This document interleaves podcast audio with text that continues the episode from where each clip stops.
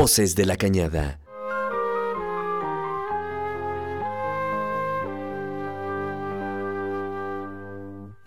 El diálogo de la División de Ciencias Sociales y Humanidades del Campus Guanajuato. Voces. Por donde fluyen las investigaciones de la comunidad universitaria. De la Cañada. Para nuestro gran auditorio de Radio Universidad de Guanajuato. Bienvenidos a Voces de la Cañada. Voces de la Cañada. Comenzamos. Les damos la bienvenida a un nuevo programa, una nueva emisión de Voces de la Cañada, programa de radio y televisión de la División de Ciencias Sociales y Humanidades de la Universidad de Guanajuato.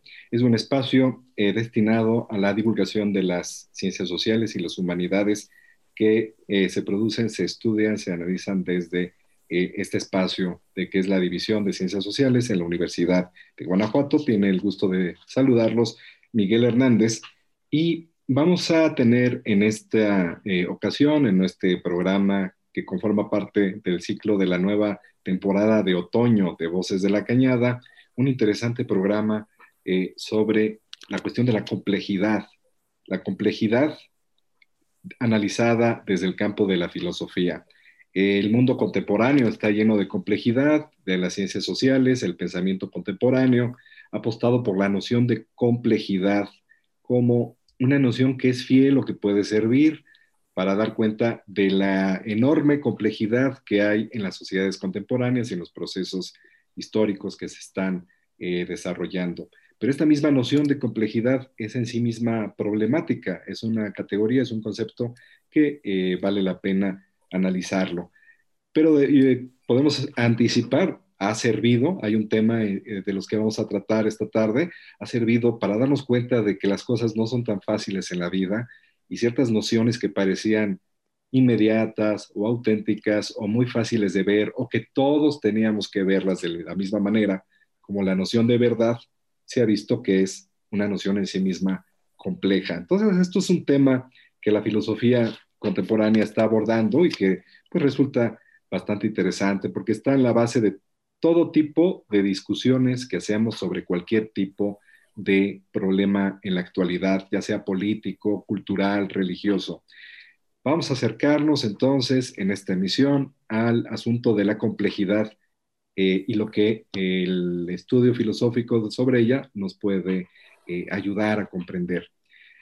Para esto, eh, tengo el gusto de presentar al invitado de esta tarde. Voy a presentar al doctor Rodolfo Cortés del Moral. Él es profesor de filosofía del Departamento de Filosofía de eh, esta universidad. Él es licenciado, maestro y doctor en filosofía por la Universidad Nacional Autónoma de México. Ha dado clases en esa misma institución. Eh, también en la Universidad Autónoma de Chapingo, entre otras instituciones. Actualmente y desde hace varios años es profesor titular de tiempo completo de la Universidad de Guanajuato desde el año de 1993. Ha acumulado una serie de reconocimientos como ser eh, parte del Sistema Nacional de Investigadores y durante varios años fue director del Departamento de Filosofía precisamente. Autor de los libros El método dialéctico, Dialéctica, Hegel y la ontología de la historia, sujeto, objeto, explicación histórica y dicotomía, eh, publicadas por estas instituciones en las que él ha trabajado, en la UNAM, la Universidad Autónoma de Chapingo y por supuesto la Universidad de Guanajuato, que publicó el libro La filosofía y la racionalidad contemporánea en el año 2000, entre muchas otras publicaciones. Pues es un gusto saludarlo, doctor Rodolfo. Muy buenas tardes. Bienvenido a Voces de la Cañada. Muchas gracias por la invitación y este, quedamos a sus órdenes. Muy bien, pues vamos entrando con este tema. Eh, decía yo en la introducción del programa, eh, desde el pensamiento contemporáneo, desde las ciencias sociales, se habla mucho de la noción de complejidad como eh, una apuesta metodológica, conceptual para entender las realidades que nos resultan complejas en la vida contemporánea, ¿no? Quizás una de las eh, apuestas de la racionalidad moderna, no me refiero a la contemporánea, sino a la modernidad clásica emanada del pensamiento ilustrado, apostaba que todos podíamos llegar a la misma verdad y observar la misma verdad, que fue uno de los principios, por ejemplo, del positivismo o de los enfoques eh, decimonónicos que se vinculan con este. El siglo XX en el pensamiento filosófico es como un estallido de concepciones que tratan de rescatar la complejidad y decirnos, por ejemplo, señores, en cuestiones de las sociedades humanas y del desarrollo civilizatorio y de la vida eh, en, el mundo, las cosas no son tan sencillas.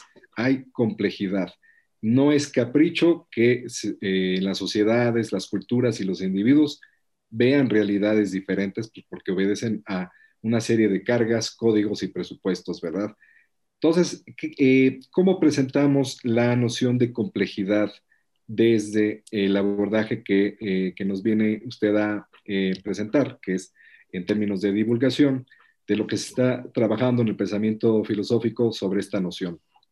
Bien, bueno, habría que hacer una, un par de aclaraciones. Una, una aclaración, digamos, disciplinaria, o sea, del campo, del dominio de la, del pensamiento de lo complejo, y una histórica, quizás la más convincente, la más, eh, eh, digamos, más gráfica, más palpable, sea la segunda. Pero la primera es, igualmente importante. Hace, hace, un momento hacíamos referencia a eso. Eh, la complejidad como tema no es un asunto específico. Cabría decir, no es un asunto temáticamente monográfico. No corresponde ni a las ciencias naturales, ni a las ciencias sociales, ni a la filosofía por separado, sino que más bien abarca a, todas ellas y en todas ellas está presente eh, toda una serie de, temáticas que convergen y que en términos globales integran precisamente esta temática, que es justamente la que eh, generalmente aparece bajo el rubro de pensamiento complejo. En ese sentido, eh, cabría decir, entonces, la, complejidad es más bien, digamos, una, un giro global que ha experimentado este, el pensamiento, por lo pronto podemos decir el pensamiento teórico, tanto científico como filosófico, a lo largo del siglo XX. Eh, pero enseguida habría que añadir, eh, no, no es únicamente un, eh, digamos, una tendencia, una orientación general del pensamiento teórico. Cabría decir, el sentido común en el siglo XX y más atrás del sentido común, algo que tendríamos que denominar el sentido de realidad con el que opera la conciencia colectiva y el imaginario colectivo en, este, en, en las sociedades del siglo XX, asumen de alguna manera, al margen de toda elaboración teórica, este sentido de la, complejidad como tal, ¿no? En, ese, eh, en esa medida, entonces, la complejidad no es un tema, sino más bien, cabría decir, un horizonte de, comprensión, digamos. En ese sentido, cabría decir, la vida y el pensamiento eh, contemporáneos tienen ese, ese sesgo, el sesgo de comprender, la, asumir eh, o hacerse cargo de la complejidad intrínseca de la realidad, este, a diferencia de otras de otros horizontes este, eh, históricos sociales. Y esto es a lo que enseguida haremos este, referencia muy escuetamente, ¿no?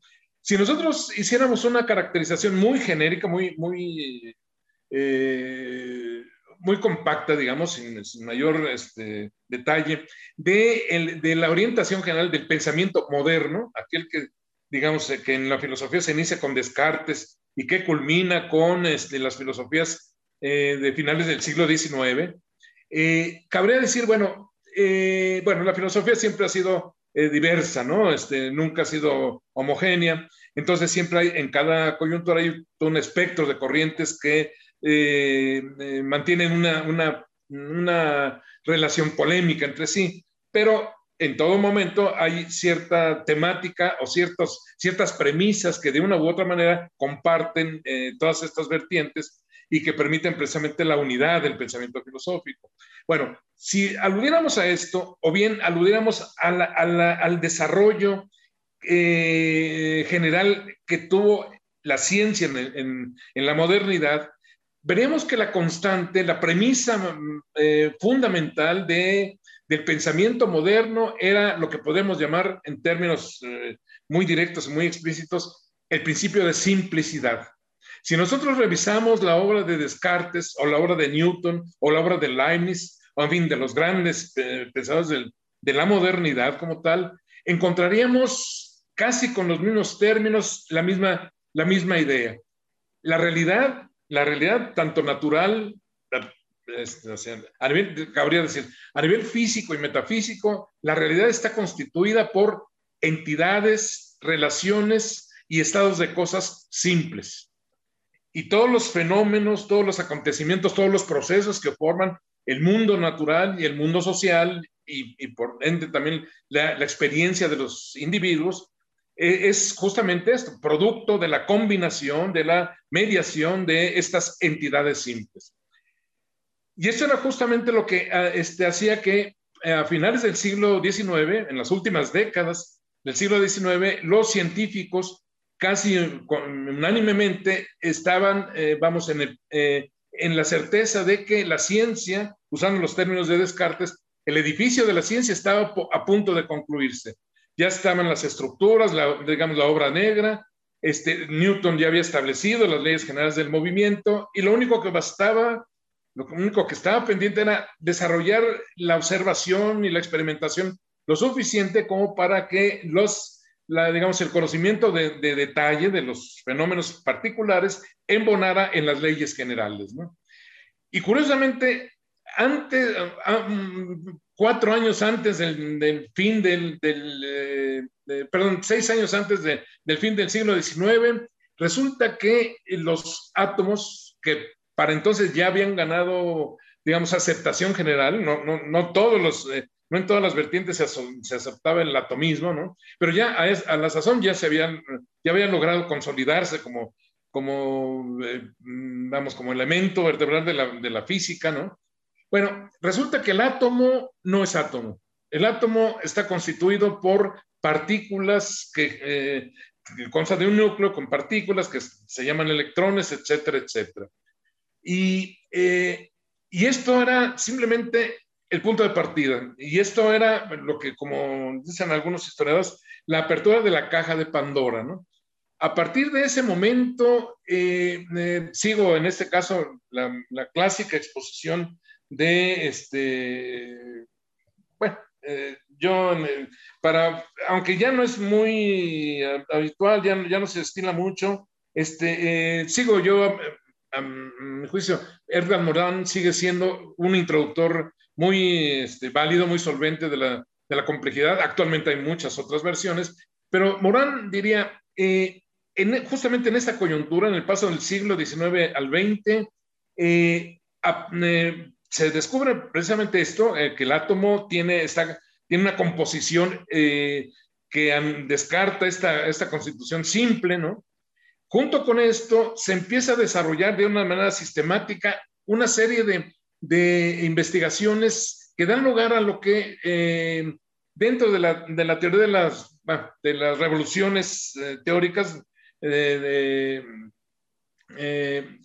aparece bajo el concepto de anomalía, empiezan a aparecer una serie de anomalías, por ejemplo, la que se da a partir del descubrimiento de la segunda ley de la termodinámica, pero lo que, em, ah, digamos, con lo, que detona la situación es el famoso estudio de, eh, el cuerpo negro eh, de Planck, que Planck era un, un, científico muy, muy, muy, ortodoxo, muy conservador, en, modo alguno quería hacer una revolución, pero resulta que sus estudios desembocan en el hallazgo de que la energía es discontinua, que no hay continuidad en la energía y esto que pues para nosotros no representaría nada sobresaliente es el, principio de una revolución radical, ¿no? Esta discontinuidad em, tiene toda una serie de consecuencias que atentan directamente contra la hegemonía de la física clásica y, como dice este Edgar Morin, a partir de ese momento, cuando la ciencia, la física, sobre todo la ciencia prototípica, estaba a punto de cerrar el sistema, resulta que en lugar de encontrar justamente esto, los elementos simples últimos constitutivos de la materia, etcétera, etcétera, lo que empieza a descubrir, como dice Morán, es una serie de capas de complejidad crecientes. A medida que se, se adentra más en el estudio de la estructura eh, eh, intraatómica, lo que se encuentra no son partículas simples, sí, sino estados este, electromagnéticos, estados de la energía cada vez, exacto, menos simples, más complejos, etcétera, etcétera. Ya conocemos la historia. Hoy por hoy resulta que, que las partículas últimas de, de, materia no están hechas de materia, son, energía, son formas de energía cuyas unidades últimas son los famosos quarks. Eh, eh, justamente entre en la bibliografía aparecía el descubridor de los quarks, ¿no? Sí. Este, que como característica reveladora estiman en que, bueno, hay seis tipos de quarks, pero se da el caso de que aparecen simultáneamente los seis tipos. Cuando desaparece un quark, desaparecen los otros. Y sin embargo son intransferibles. Son distintos y al mismo tiempo son implicantes, ¿no? Esto era así, es como si la naturaleza nos dijera, bueno, para que se den cuenta de que aquí no hay nada simple, nada, nada la última constitución es esta, ¿no? Nada Entonces, ¿perdón? Eh, podríamos hacer aquí como una recapitulación, ¿verdad? Porque del planteamiento, primera cuestión, digamos, para la eh, audiencia, modernidad, Primera cuestión, modernidad. estamos acostumbrados a pensar modernidad como lo inmediato, lo contemporáneo.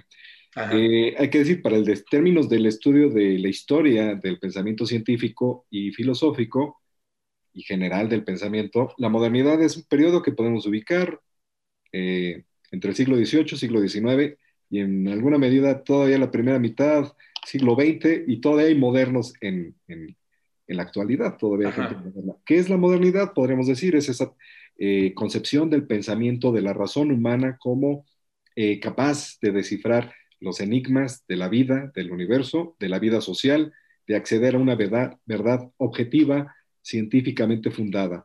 Eh, es fe en la razón y en el progreso humano. Y este pensamiento moderno comienza a ser cuestionado también en, los medios académicos, medios científicos, a finales del siglo XIX, principios del siglo XX, y así va eh, moviéndose. Como usted explicó ahorita, eh, doctor Rodolfo, uno de los principios del pensamiento moderno es el principio de simplicidad, asumir que las cosas son simples, que se pueden cuantificar, se les puede poner un nombre, vemos cómo operan como variables y de ahí desarrollamos la ciencia. Y así funcionó la ciencia mucho tiempo hasta que se descubre esta complejidad que usted nos está eh, relatando en términos de los descubrimientos de comienzos del siglo XX, de las partículas subatómicas. Eh, yo podría mencionar ahí algunas otras referencias, Heisenberg, eh, claro, de la eh, mecánica cuántica. Y, y, Einstein, ¿verdad? Complejo de relatividad. Entonces, digamos, en una primera capa las cosas se ven científicas y la ciencia, la filosofía, el pensamiento político avanzaron enormidades. Pero la misma función crítica de este pensamiento científico y del pensamiento filosófico, pues lleva a seguir avanzando y caray, se empieza a descubrir que debajo de la superficie hay enormes capas de complejidad, como lo dice eh, Morán, que usted lo ha citado varias veces. Entonces, interesante cómo hay un correlato, ¿verdad? Tanto en la investigación científica de la física como en el pensamiento filosófico de decir, señores, aquí hay muchas cosas bien difíciles de entender, son inestables, ya no hablemos de verdades absolutas, concretas, hablemos de umbrales, de acercamiento a verdades que son eh, inestables, porque vamos descubriendo y descubriendo cosas al interior, lo cual implica que tengamos verdades prácticas para conducirnos en la vida cotidiana, principios éticos, pero para el descubrimiento de, eh, de la ciencia y de las cuestiones que aborda la filosofía, se anuncia esto, hay complejidad, ¿verdad? Así es. ¿Y qué, y qué, qué pasaría entonces esto? Estamos como que a principios del siglo XX, donde la ciencia y por lo tanto el pensamiento filosófico asumen este reto, ¿verdad? Claro, claro. Y, bueno, pero desde aquí este, importa advertir dos cosas. Primeramente, esto, la complejidad no es, no es algo que haya surgido así de manera gradual y de manera programática, digamos, en el desarrollo de la ciencia.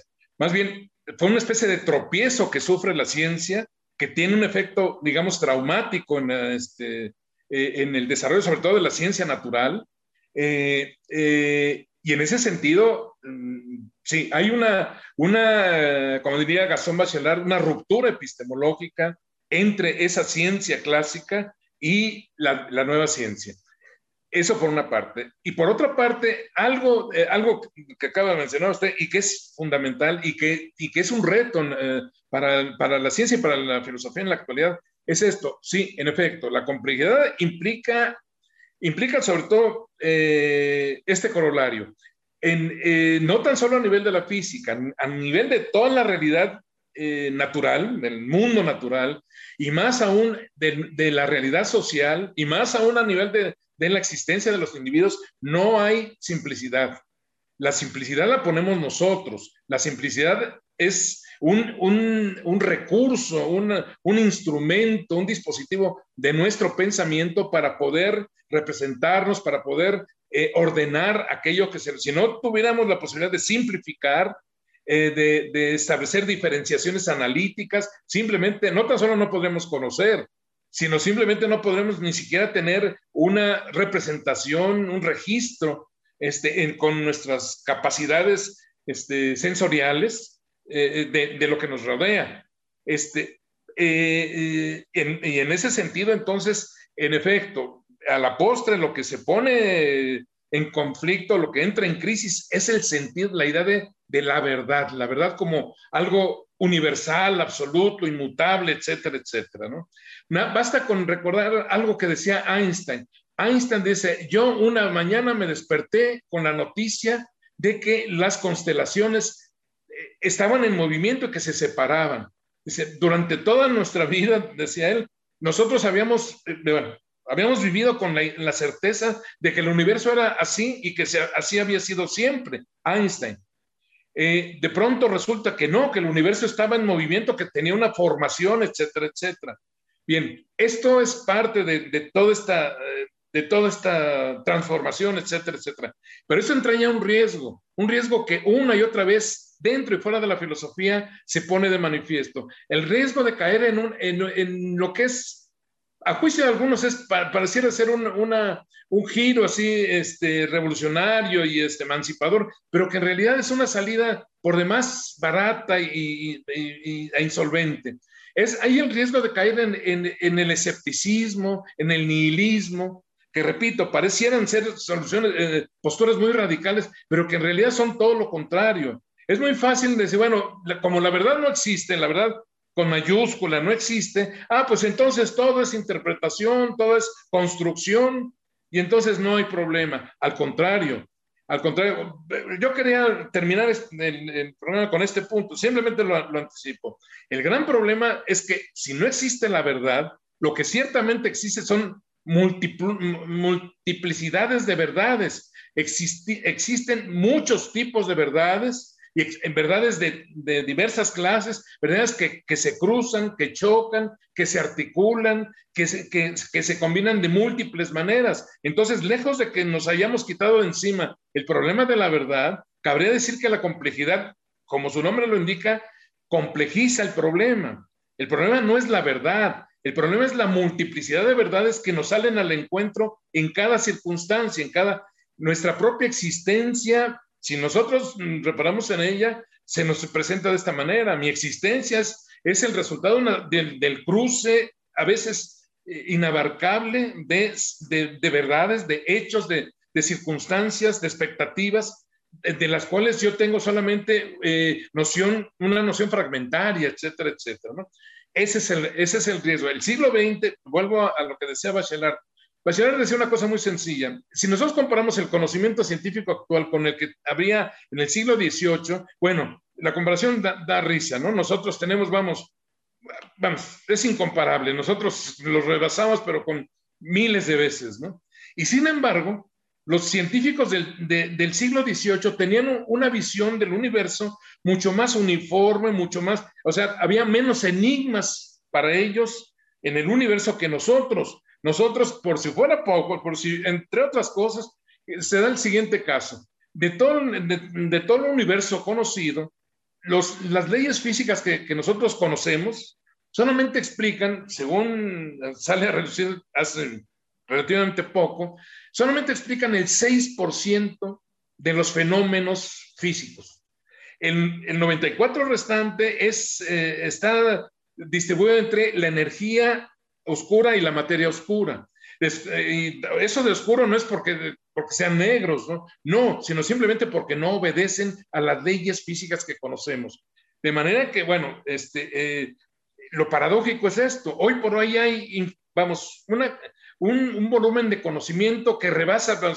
Hace poco se decía, lo que en los últimos cinco años se ha producido en investigación científica es más de lo que se ha, eh, se ha producido a lo largo de toda la historia de la humanidad. Y sin embargo, hoy por hoy tenemos más enigmas, más problemas, más, eh, vamos, eh, más conflictos teóricos, vamos, que, que la ciencia de otros tiempos. Entonces, repito, no es, no, estamos este, eh, vamos, nuestra situación actual en, modo alguna es mucho más estable, más, eh, más sólida, epistemológicamente hablando, que la de otros tiempos, ¿no? Quizás para bien, pero en todo caso no podemos decir que estamos mucho mejor asentados que, en el pasado, ¿no? Eso implica mucho más trabajo, ¿verdad? mucho más trabajo para toda la comunidad científica en general. Eh, vamos a hacer una pausa en un momento más. Estamos platicando con el doctor Rodolfo Cortés del Moral sobre la aparición del pensamiento complejo y me gustaría retomar algunas cuestiones eh, en atención al público que nos escucha. Esto es la historia de un quiebre epistemológico en la ciencia, la ciencia natural, las ciencias sociales y la filosofía. Esta palabrita epistemológico que es motivo de risa a veces para los estudiantes es un poquito chocante, ahí está una gran serie de memes, lo epistemológico como algo que no se entiende, pues es básicamente la reflexión sobre el pensamiento científico y los supuestos, lo que se asume que es el pensamiento. Sobre el conocimiento, es, formalmente es, una disciplina filosófica cuyo tema es el conocimiento, las condiciones de posibilidad, eh, las fuentes, las, este, los problemas que entraña el desarrollo del conocimiento. Y cómo se asume que es tal conocimiento, ¿verdad? Entonces, hay un quiebre ¿Cómo se asume que puede ser el conocimiento? Entonces vimos aquí en esta historia, de la cual vamos a seguir platicando después de una pausa, hasta el siglo XVIII, siglo XIX, grandes avances científicos y se asume epistemológicamente el conocimiento científico es simple. Ahí está. Hagamos matemáticas, hagamos cuentas, vamos a entenderlo.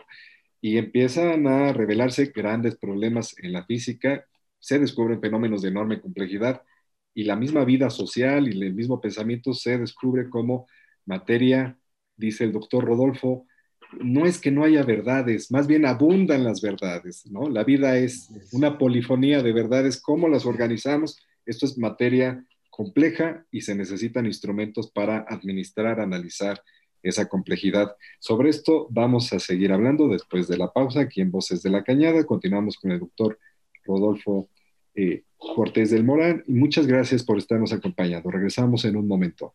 En un momento regresamos. Voces de la Cañada. Voces de la Cañada. Ya estamos de vuelta. Voces de, la, cañada. de la Cañada.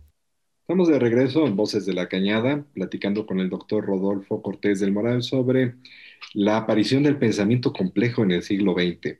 En la primera parte del programa estuvimos viendo eh, algunas nociones de lo que es complejidad. Hemos visto cómo eh, la ciencia, las ciencias sociales, las ciencias naturales, la física, la filosofía, a partir del siglo XX comienzan a asumir eh, los retos de analizar y de trabajar con capas de la realidad que se revelan muy, muy complejas.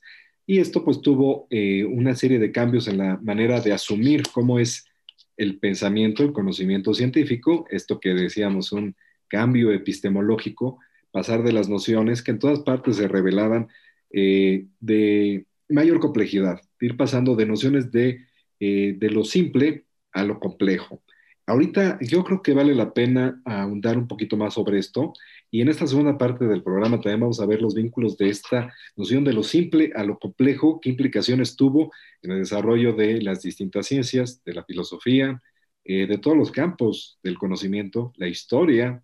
La historia, por ejemplo, ya no es permitido desde hace algunas décadas hablar de verdades históricas absolutas ¿no? Porque estamos acostumbrados a un pensamiento dicotómico, así se articula nuestra vida cotidiana, falso, verdadero, verdadero, falso, no hay más que de dos opciones, pero la, eh, la existencia, la constitución del mundo se revela más compleja que eso. ¿Cómo se afronta, cómo se maneja desde la filosofía, desde la ciencia? Vamos a platicar sobre esto. Eh, vamos a retomar eh, este, este asunto, cómo definir lo complejo. Eh, tenemos aquí también como invitado, tengo el gusto de saludar a nuestro amigo, un estudiante de la licenciatura en filosofía precisamente, eh, Mauricio Vera, gestor y acompañante del equipo de este programa. Eh, Mauricio, ¿cómo formularías, digamos, para presentarle una pregunta a nuestro invitado, el asunto de la complejidad frente a lo simple? ¿Cómo podría presentarse esta pregunta? Ah, buenas, buenas tardes. Uh, respecto a la noción del paradigma de complejidad, yo creo que sería necesario ahondar como también un concepto que se ha tratado también, que es el concepto de sistema complicado, a comparación con lo que se concibe como sistema complejo. Eh, a mí me parecería interesante y necesario abordar esta diferencia porque, porque como que se llega a confundir en cierta medida lo, que lo, que, que el profesor quiere definir con complejo. Yo creo que sería necesario como abordarlo para que se entienda a qué se está llegando, en qué nivel se está llevando el, término de complejidad. Sí, sí, de hecho, este, es muy atinado introducir la noción de sistema, porque eh, de hecho la, eh, eh, la forma en que comenzó a desarrollarse ya de manera eh, transdisciplinaria, el pensamiento de la complejidad, fue a partir de la teoría, eh, la teoría de, sistemas, a partir de Bertalanffy. Este, él fue el primero que habló, empezó a hablar de sistemas complejos, este, entendido por eh, justamente por complejidad. Él dio, digamos, una de las principales, de las iniciales definiciones de complejidad, y es justamente esto. Sistema complejo es una entidad que, no, que constituye eh, por su funcionamiento, por su comportamiento este, operativo, algo que, eh, que no es equivalente a la suma de sus partes. Y es, en efecto, una entidad cuyas partes no son simplemente, no mantienen una relación sumaria, sino que tienen una, este, establecen una, una funcionalidad que, este, que excede mm, eh, la mera suma de, esta, de, estos componentes, ¿no? Ahora bien, sí, en efecto, decíamos hace, hace un momento, sí, importa distinguir eh, esta, estas dos nociones. Este, em, lo complejo, decíamos, tiene estas dos características objetivas. Una entidad o una relación o un, eh, estado de cosas complejo es aquel que, decíamos, resulta irreductible a una sola eh, relación causal o a un, a, un conjunto de componentes simples, es decir, componentes que ya no tienen, eh, ya no son susceptibles de división ni, este, ni están constituidos por, por otros componentes. No son reductibles entonces a una sola eh, este, línea causal, ni son eh, resultados de una mera combinación de, factores, sino que son este, procesos que en su propio desarrollo entrañan transformaciones que, este, eh, que eh, digamos, alteran eh, su composición y que dan lugar a consecuencias no lineales, en, principio. En, en, tanto que, digamos, lo, lo, complicado es, puede ser una estructura, puede ser una, una relación, puede ser un estado de cosas que por la multiplicidad de sus componentes resultan, eh, resulta difícil de representar o de ordenar o de, este, o de describir, etcétera, etcétera. Yo diría que habría una, una diferencia de entrada entre, estos, entre estas dos nociones en la medida en que esta segunda, la, la, la, noción de complicación, tendría que ver más bien con, eh, con eh, el, el, conocimiento y la descripción o la, la formulación este, la descripción de algo, mientras que lo complejo puede, eh, puede ser, claro, también relativo al conocimiento de, la estructura de, una entidad, pero lo complejo tiene que ver o se refiere básicamente a la configuración, al, al, comportamiento dinámico, a la, este, a, la, eh, gestación objetiva de una entidad, de, repito, puede ser una cosa, puede ser una relación, puede ser un proceso, puede ser un, este, eh, un estado de cosas en términos generales, ¿no? Pero bueno, lo importante sería este, advertir esto. Sí, en algunos casos eh, lo complejo puede ser sinónimo de lo complicado, pero no necesariamente. Hay, en algún, eh, vamos, en, en, principio lo complicado es simplemente lo que ofrece dificultades, lo ofrece resistencias para ser ordenado adecuadamente, lo que ofrece mm, este, alguna, este, digamos, eh, alguna anomalía, alguna, este, eh, en fin, eh, algún, impedimento para ser adecuada o satisfactoriamente descrito. Mientras que lo, complejo es una, una, determinación constitutiva de una entidad, un, de un, o de un fenómeno, etcétera, etcétera, ¿no? Esto cabría, digo, este, cabría eh, tenerlo en cuenta porque, en efecto, en algunos, este, en algunos contextos suele este, usarse, suelen usarse como sinónimos estos términos, ¿no? Pero no ocurre así en el caso de la, de la ciencia, ¿no? Eh, básicamente. Entonces, bueno, es, Entonces eh, complejidad, ¿verdad? Es asumir que las unidades que constituyen el objeto que estamos analizando se pueden subdividir en más elementos o que tienen más elementos en sí mismo. Entonces, buen ejemplo puede ser la idea que teníamos del átomo hasta finales del siglo XIX. Así protones, neutrones y electrones. Ya, estaba resuelto. Tres unidades.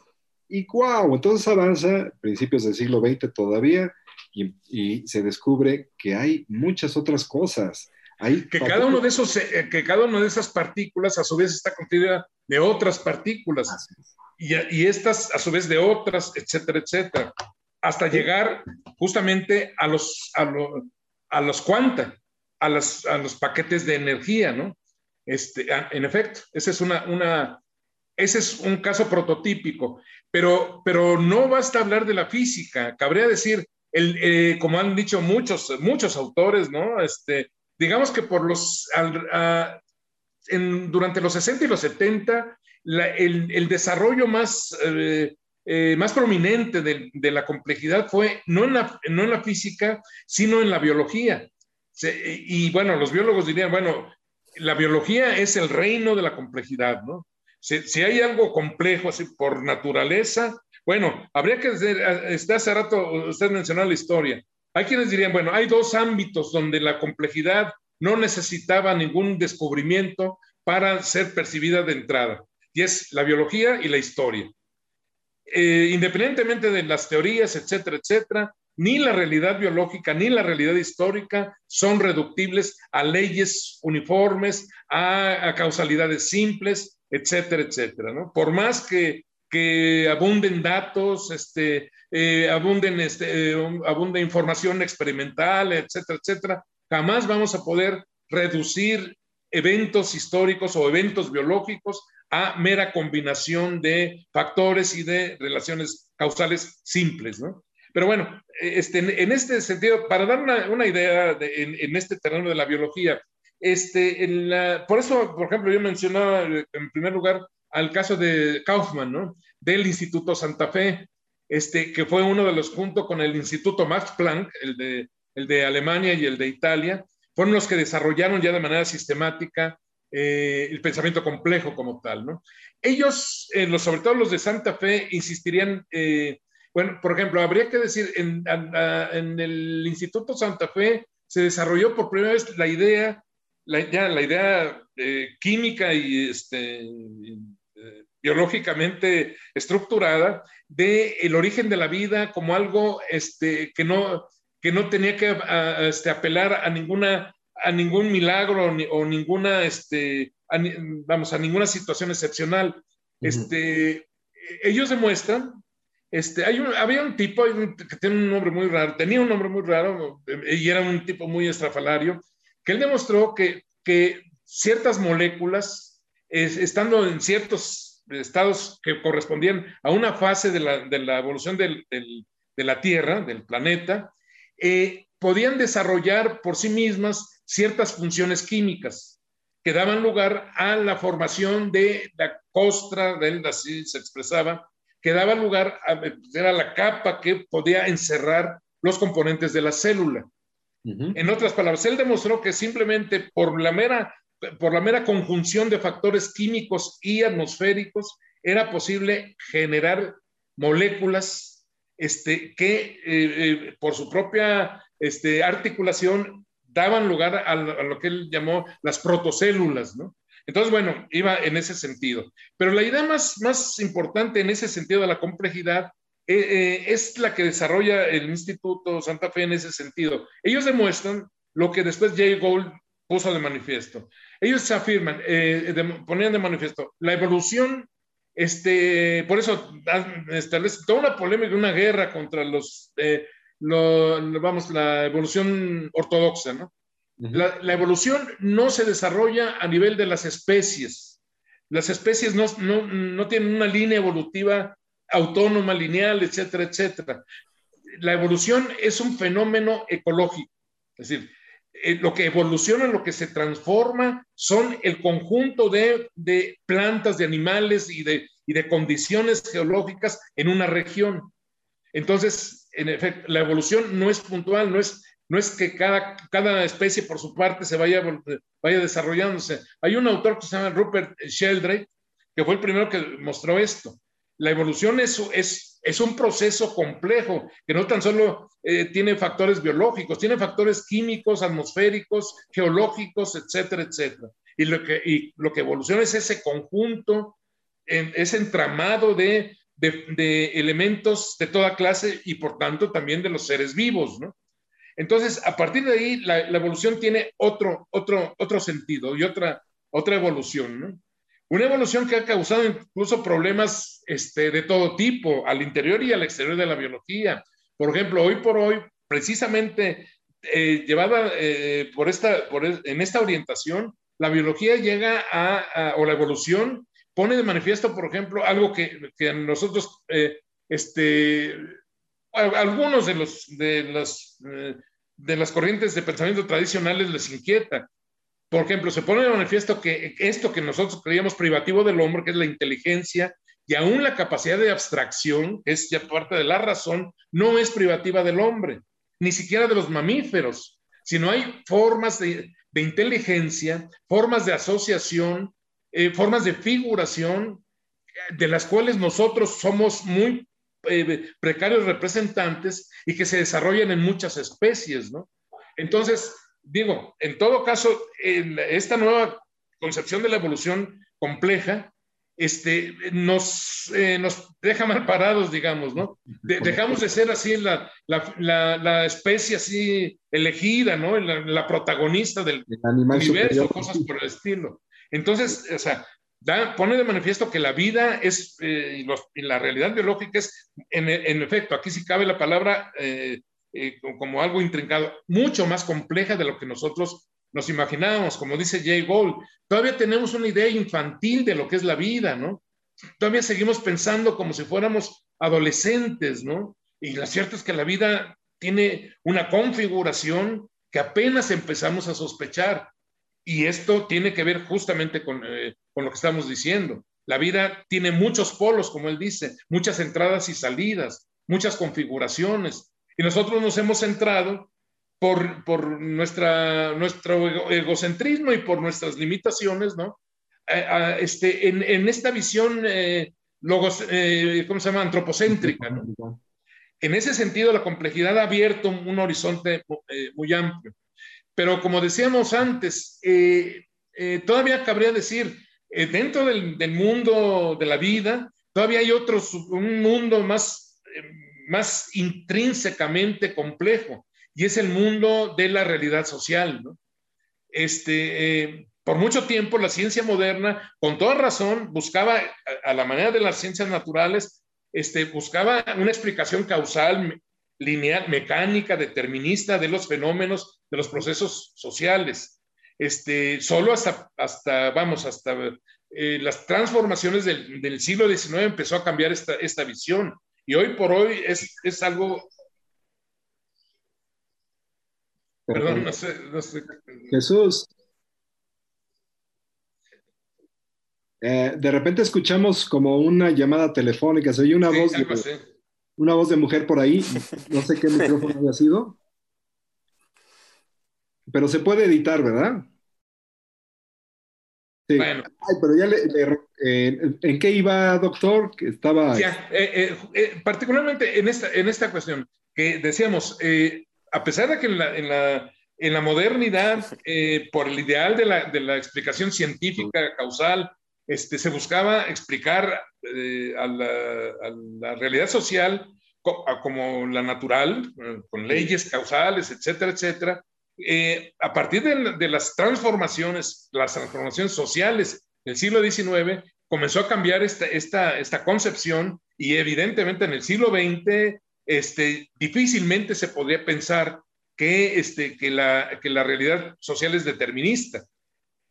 Pero, pero lo verdaderamente complejo no consiste en pasar de una concepción determinista a una concepción indeterminista. Lo verdaderamente complejo, lo que se pone de manifiesto desde la perspectiva de la complejidad, es que la realidad social es en principio irreductible a una vez más a una sola causalidad.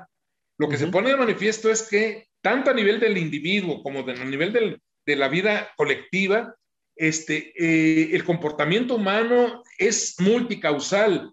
No porque, no porque en cada caso intervengan muchas causas, sino porque intervienen causas de, mucha natura, de muchas naturalezas, de muchas, de muchas clases. En la, en la vida humana, colectiva o individualmente, intervienen causas desde, bueno, desde psicológicas, sociológicas, este, obviamente históricas, pero también biológicas, también este, eh, hasta atmosféricas, hasta cosmológicas etcétera, etcétera. Entonces, la multicausalidad es no tan solo el, hecho de que un fenómeno puede tener muchas causas, sino que tiene causas de muchas, de muchas clases. Entonces, la realidad social, el ente humano y en general los seres vivos son eso, son el producto de causalidades múltiples. Y eso es lo que, lo que ahora, ya en el terreno de la filosofía, es el reto actual que tiene la filosofía. La filosofía durante milenios, hay que recordar que la filosofía tiene por lo menos este, dos siglos y medio de, existencia, ¿no? Y a lo largo de, este, esa larga vida, eh, por razones históricas justificables, ¿no? Eh, en efecto, tuvo como meta la explicación de la naturaleza, de los fundamentos, de la forma, de la verdad. ¿no? Ahora, en el siglo XX, con esas transformaciones teóricas y prácticas, Queda claro esto, en efecto, la verdad como tal, así literalmente, la verdad universal, etcétera, etcétera, es simplemente un modo de expresarse. La realidad está formada de múltiples verdades. El reto de la filosofía actualmente es hacerse cargo de esto. Existen muchas verdades, muchas clases de verdades, y el problema es este, ¿qué hacer? ¿Qué hacer con, eh, con este choque, con esa conjunción continua de verdades heterogéneas? Y ese es justamente lo que todavía a, la fecha la filosofía, este, a la filosofía le cuesta trabajo asimilar, ¿no? Por eso mencionaba yo el hecho de que eh, a, veces se usa, de manera muy amplia, se usa la, la, la expresión de, de, la, del, del, de, la, corriente posmoderna, ¿no? Eh, queriendo identificar con esto a estas concepciones que ante la, crisis de la idea de la verdad con mayúscula, entonces optan por, por más bien, por eso se habla de una, de una era de, de la posverdad, ¿no? Así que la verdad no existe, ¿no? Entonces, lo que existen son las interpretaciones, ¿no? Las posturas de cada quien. Este, lo cual, repito, puede, puede ser muy efectista, pero en última instancia, en primer lugar, no tiene nada de nuevo. este escepticismo se puede remontar hasta los griegos, ¿no? Por una parte. Y por otra parte, lejos de, de, de allanar la, la, cuestión o de generar una nueva luz sobre la, la situación, sobre los fenómenos del, del, mundo contemporáneo, más bien da lugar a, a, una, a, una, visión más bien oscurantista. No, el reto es este, justamente, no, eh, no despachar el problema de la verdad como si este ya, ya estuviera este, acabado. No, más bien eh, quitar este, e, esa, esa ilusión de la verdad para enfrentarse así, a, vamos, a, campo abierto con este, con este cruce, con este choque de verdades, ¿no? Y ese es justamente lo que este, hoy por hoy, repito, es el reto eh, de la filosofía y no es, vamos, eh, no cabe cantar victoria. Es decir, no cabe decir que hoy por hoy la filosofía ha podido este, eh, generar una nueva conciencia, un nuevo horizonte que le permita comprender la, este, eh, las implicaciones justamente de esto. Una cosa es reconocer, claro, cualquier persona, incluso sin formación filosófica, puede reconocer esto. Bueno, sí, en efecto, hay muchas clases de verdades. Eh, cada, en, en, cada situación hay un montón de verdades. este, una cosa es reconocerlo así en abstracto y otra cosa es hacerle frente este, de cara al conocimiento como tal, ¿no? Tendríamos que comenzar por advertir esto. No existe el conocimiento. Vamos, ni siquiera existe la ciencia. Existen muchas clases de conocimiento y, existen muchas formas de hacer ciencia. Para no ir más lejos, dentro de la física, la física como tal tiene tres, tres paradigmas. La ciencia moderna era uniparadigmática, es decir, este, eh, había una sola forma de hacer ciencia, así como lo había, establecido Newton. La ciencia contemporánea es multiparadigmática. Hay, eh, lo, uso, este, uso, el término tal como este, Kuhn lo, usa. Exacto. Diversas, eh, un, paradigma es un modo de plantear y de resolver problemas científicos. Bueno, la física actual tiene por lo menos tres, a quienes dicen que son más de tres formas distintas de plantear y resolver problemas. Como sabemos, la mecánica cuántica no es enteramente compatible hasta la fecha con la relatividad. Pero a esto todavía habría que sumarle una, una, última cosa. Ojalá que este, eh, eh, podamos eh, plantearlo todavía sin presiones. La complejidad no supone la, la, la, aniquilación de la simplicidad si fuera así, entonces, a pesar de todo, estaríamos pues, situados en una perspectiva lineal. O sea, la complejidad no, quiere, no, no significa una nueva concepción que viene a ocupar un lugar, el lugar que antes ocupaba la, simplicidad. No, y la prueba es esta. Decíamos, en efecto, la, la física del siglo XX es la que se desarrolla a nivel de la microfísica eh, por, la mecánica cuántica. Y a nivel de, los grandes eh, fenómenos del, cosmos, de la, relatividad. Y sin embargo, la física clásica no ha perdido vigencia. La física clásica sigue siendo ciencia, sigue avanzando, sigue, sigue eh, teniendo valor cognitivo. En ese sentido, no, en efecto, esa es la ciencia, la física clásica es simplificante, es reduccionista y sin embargo es válida. Eso significa. funciona para su nivel Así de la realidad en la cual funciona. Las leyes humanas, claro que siguen sirviendo y son la base de millones de operaciones cotidianas. Así es, así es. Y eso no lo podemos, no lo podemos ignorar. Pero eso nos obliga entonces filosóficamente a reconocer esto. Entonces, no tan solo tenemos muchas verdades, tenemos muchos, muchos tipos de verdades en la ciencia. No estamos hablando de, la ciencia frente a las otras verdades, no, estamos hablando de la propia, en el seno de la ciencia hay diferentes criterios, diferentes parámetros de, de eh, conocimiento científico, diferentes modos de observar, de elaborar teorías, de conceptualizar, de contrastar, etcétera, etcétera. En ese sentido, entonces, lo que ha cambiado es esto. Pasamos de una, de una visión unívoca de la realidad y, de, y del conocimiento y de la verdad a una, a, una visión multívoca, abierta. Este, eh, y en ese sentido, eh, es muy bueno y muy malo. Muy, buen, muy, muy bueno porque en efecto, por fin, eh, como dicen algunos, lo mencionaba hace un momento, dejamos esa visión infantil que teníamos antes, ¿no? De pensar que todo era simple, que todo estaba hecho a nuestra, a nuestra escala, ¿no? Para que nosotros este, lo, lo descubriéramos y eh, lo, ordenáramos con nuestro entendimiento natural, etcétera, etcétera. Y también es mala, sin duda alguna. Este, un horizonte de realidad como este, sin duda alguna, entraña eh, dificultades, problemas, incertidumbres, este, que bueno, que sería, que cualquiera preferiría no tener, ¿no?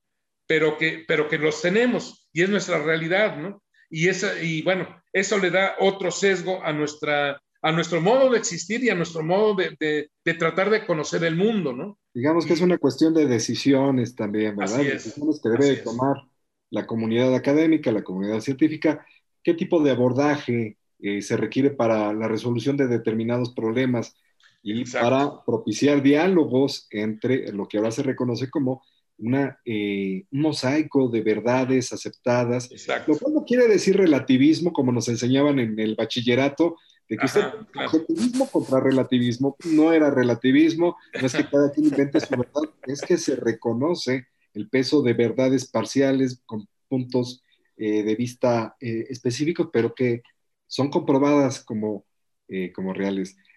Así es. Pues, tenemos aquí, creo que en este programa tuvimos aquí toda una clase resumida por parte del doctor Rodolfo Cortés de epistemología, que, bueno, para el público en general habrá algunos aspectos que sean un poquito complejos, podremos luego seguir platicando sobre esto, pero es un tema sumamente interesante porque en todas las áreas, tanto de las ciencias naturales como de las ciencias sociales y las humanidades, se revela eso, una multiplicidad de verdades.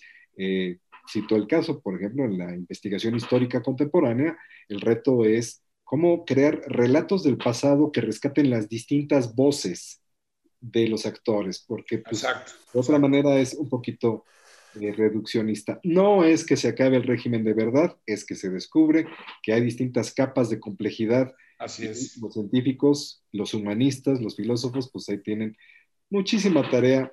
Y algo bien interesante que también rescato de la charla, eh, eso también está en el sentido común. Esto no es ajeno. Claro, claro, claro. Lo sabemos. ¿verdad? Eh, hay que darle continuidad a estas charlas, doctor Rodolfo, ojalá pueda acompañarnos. Claro, este, yo, yo quedo a sus órdenes, este, tan pronto haya posibilidad, continuamos con la... Con, pues le, vamos a, le, vamos a, dar seguimiento a esto, porque eh, complejidad y sentido común. Claro. Tantos temas que nos atañen. Así es, así es. Muchísimas gracias por acompañarnos. Ah, no, gracias por la oportunidad. Muchas gracias a eh, Mauricio, nuestro compañero de equipo de Voces de la Cañada, que eh, gestionó y, nos apoya de distintas maneras. Muchas gracias a los compañeros de CIRT, de, UG, a Jesús Rodríguez, Alfredo. Muchas gracias por la operación técnica de este programa. Nos escuchamos y nos vemos eh, la próxima semana en Voces de la Cañada. Miguel Hernández, servidor, los saluda con mucho gusto. Que tengan muy buenos días, muy, buenos, muy buenas tardes, muy buenas noches.